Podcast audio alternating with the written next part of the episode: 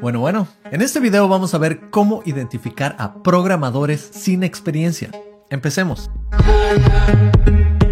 Hola, soy ingeniero de software en Seattle, programador X, y el día de hoy vamos a hablar acerca de todas esas cualidades que te toman muchísimo tiempo adquirir. Y este video no está hecho para que los jefes juzguen a nuevos programadores, está hecho más para programadores que no tienen mucha experiencia y quieren aprender estas situaciones rápido para que no cometan errores en un nuevo trabajo. Así que empecemos.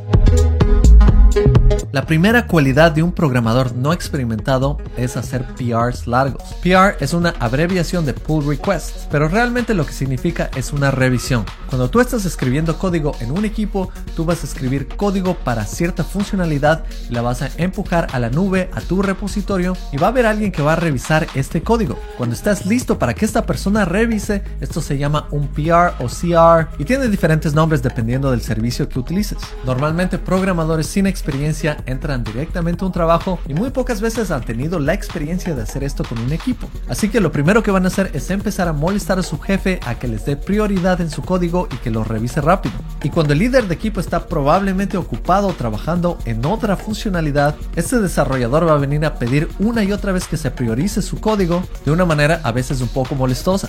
Una vez que el líder o un compañero va a revisar este código, encuentra que este código es muy largo. Una persona experimentada sabe que no deberías enviar código muy largo, porque esto dificulta el proceso en general. Un código largo va a crear muchísimas más revisiones y comentarios, y cuando hayan revisiones y comentarios que se envíen de vuelta a este desarrollador, va a tomarle muchísimo tiempo al desarrollador resolver todo eso. Por eso es una buena idea crear PRs con código pequeño que tú puedas enviar en porciones pequeñas para que sea revisado. De otra manera va a ser muy abrumador cuando esto llegue a la persona que está revisando y cuando tengas bastantes comentarios y revisiones, eso va a ser un problema para ti también. Tú puedes utilizar herramientas de tu IDE que te pueden ayudar a dividir el código o simplemente subir a Git diferentes partes de tu código y no añaden funcionalidad adicional. No trates de cambiar muchas carpetas y muchos archivos al mismo tiempo, especialmente si no están relacionados con la funcionalidad que estás creando. En compañías grandes, cuando personas nuevas que no tienen experiencia vienen a estos trabajos,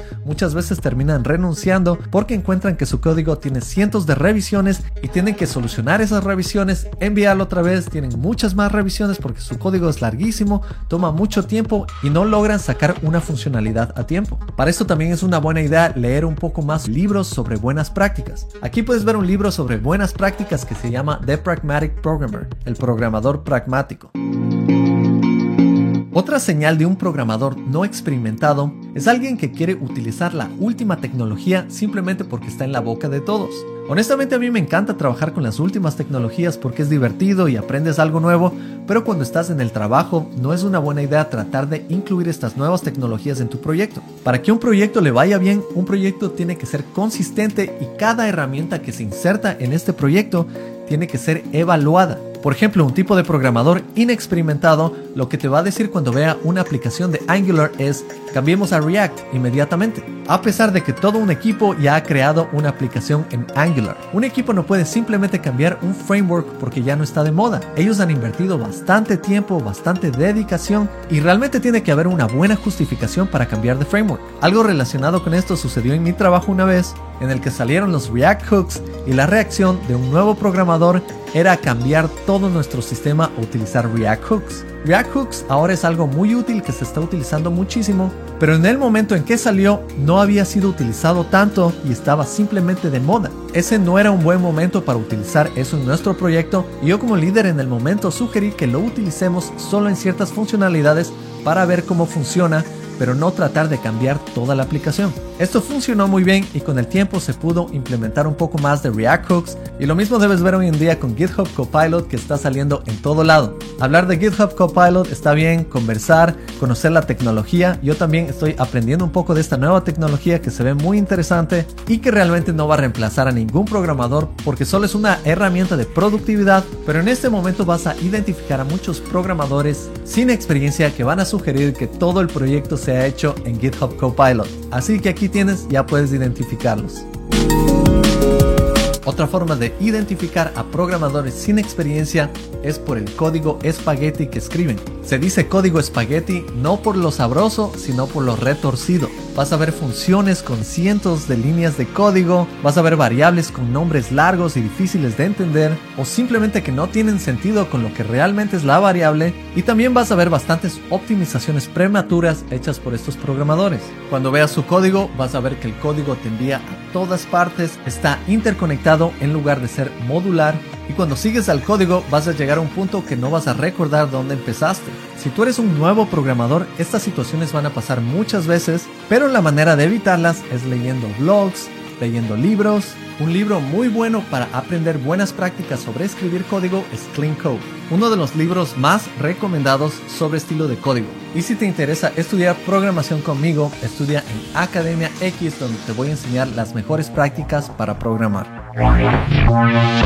Otra manera de identificar a programadores sin experiencia es cuando ves que los programadores tienen baja eficiencia y productividad. Nuevos programadores van a tratar de hacer bastantes tareas al mismo tiempo. Van a trabajar en frontend, en backend, en su Gmail, en Slack, todo al mismo tiempo y eso realmente disminuye muchísimo la productividad. Nosotros los seres humanos somos mejores en hacer una tarea a la vez. Tal vez habrán algunas personas que tienen la capacidad de hacer muchas tareas al mismo tiempo, pero yo soy mucho más productivo cuando hago una tarea a la vez, la termino y me muevo a la siguiente tarea. Y si una tarea es muy larga, trata de dividirla en tareas más pequeñas. Algo que te puede ayudar mucho con esto es escribir un documento de diseño antes de empezar a programar. Así vas a resolver el problema antes empezar a escribir el código. A veces también es una buena idea no ver simplemente al problema como una situación, Ve un poco más desde afuera y a veces encontrarás que el problema no está en lo que tratas de resolver. Eso que estás tratando de resolver te está tomando mucho tiempo, pero si sales un poco de tu código y miras alrededor, muchos problemas están fuera de lo que tú tienes que hacer. Tal vez el diseño que te pasó el diseñador tenía algunas complicaciones que no funcionan muy bien con el sistema y tú realmente tratas de hacer esto porque realmente quieres hacer un buen trabajo pero te quedas atrapado y pasas días y días sin terminar esto. Y al final no vas a alcanzar la productividad que deberías tener. También por el otro lado tenemos programadores que pasan bastante tiempo haciendo cualquier actividad menos programar. Tal vez cada 5 minutos estás revisando tu teléfono y revisando tus redes sociales, pero realmente debes enfocarte en tu trabajo. Si tienes cualquier proyecto personal, trata de tomarlo y hacerlo después del trabajo. O si es algo muy pequeño, tal vez puedes revisarlo en 5 minutos cuando te estés tomando un break. O tal vez a la hora del almuerzo. Pero no dejes que eso se tome el tiempo de tu trabajo. Realmente enfócate en tu trabajo y usa ese tiempo de la mejor manera. Algo más que vas a ver en programadores sin experiencia es bastante ego y arrogancia. Tal vez fueron a una muy buena universidad o tomaron cursos muy caros y los terminaron con buenas calificaciones, pero no dejes que eso influya en tu ego. Todos tenemos estas emociones y son emociones humanas, pero necesitamos controlarlas en el momento de trabajar, al menos con otras personas. Si estás trabajando con otros desarrolladores y ellos te dan consejos, tienes que tomarlos o si tienes argumentos en contra de estas sugerencias, tienes que hacerlo de la manera más profesional posible. Hay muchos desarrolladores nuevos que hacen un argumento con cada comentario de una revisión, de un PR. Tratan de demostrar que son los más bacanes, los más chéveres. A veces hacen de menos a otras personas o tratan de sonar como que son muy muy inteligentes. El desarrollo, al menos de aplicaciones, es un trabajo en equipo. Así que realmente tienes que saber desarrollar tus habilidades blandas. Hay que evitar ser muy orgulloso y tratar de hacer preguntas cuando uno tiene preguntas. Eso puede ayudar muchísimo con tu tiempo y avanzar más rápido creando funcionalidades. Recuerda tratar a todos tus colegas con respeto y humildad. Y esto debes hacerlo sin importar tu cargo. Eso vas a ver en desarrolladores con mucha más experiencia. Otra señal de que un desarrollador no tiene mucha experiencia es cuando no aprenden de sus errores. Si ellos reciben retroalimentación y comentarios, deben tomarlo y anotarlo en algún lugar para tratar de no cometer las mismas equivocaciones una y otra vez. En tu trabajo vas a recibir mucha retroalimentación y tienes que tomarla positivamente y no negativamente. Tomar eso negativamente va a crear problemas en tu trabajo. Muchas veces va a crear argumentos o simplemente tú te vas a guardar emociones y en algún momento vas a explotar. La idea es comunicarte frecuentemente así seas una persona introvertida o callada.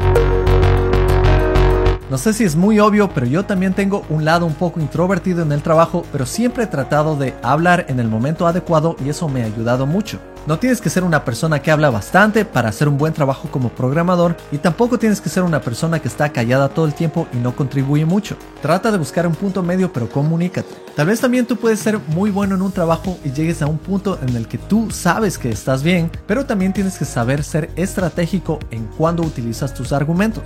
Realmente no quieres ser esa persona que está una y otra vez batallando sus opiniones personales. Y las personas que tienen experiencia en este campo saben que siempre hay que llegar a un acuerdo y vas a trabajar con este equipo bastante tiempo, así que no vale la pena ciertas situaciones. Si hay diferencias de opiniones, sé rápido y trae al resto de equipo para hacer una votación y una vez que se tome una decisión, puedes moverte rápidamente con el siguiente paso del proyecto. Algo más que debes hacer es llevarte bien con la gente con quien trabajas. Tienes que llevarte bien con tus colegas y con tu jefe. Y esto yo te digo por experiencia. Yo recuerdo que mis antiguos trabajos yo una persona muy callada y no me comunicaba mucho con mis jefes. Los veía como alguien superior, pero tener esa actitud también da la impresión de que eres una persona sin mucha experiencia. Trata de comunicarte con los líderes de tu equipo frecuentemente y educadamente. No tienes que ser el mejor amigo, pero tener una buena relación ayuda mucho. Es bueno conocer a la gente que está alrededor tuyo. Y eso es algo que con la experiencia te vas dando cuenta. Pasan los años y los programadores experimentados se dan cuenta de que tener buenas relaciones ayudan mucho a tu ambiente laboral. Si realmente vas al trabajo y ves a todos como tus enemigos, tú no vas a disfrutar del trabajo y te van a ver como programador sin experiencia. Recuerda que todos estos consejos a mí me han tomado mucho tiempo darme cuenta por mí mismo y con este video tú ya puedes sentirte que te has ganado unos años de experiencia. Por supuesto, sigue programando bastante porque eso realmente es lo que te va a dar experiencia técnica. Y bueno, si te gustó este video, no te olvides de darle un like, no te olvides de suscribirte, pero en serio, suscríbete, aquí está el botón y activa las notificaciones que está justo ahí abajo. Espero que esta información te sirva bastante y nos vemos en la próxima. Chao.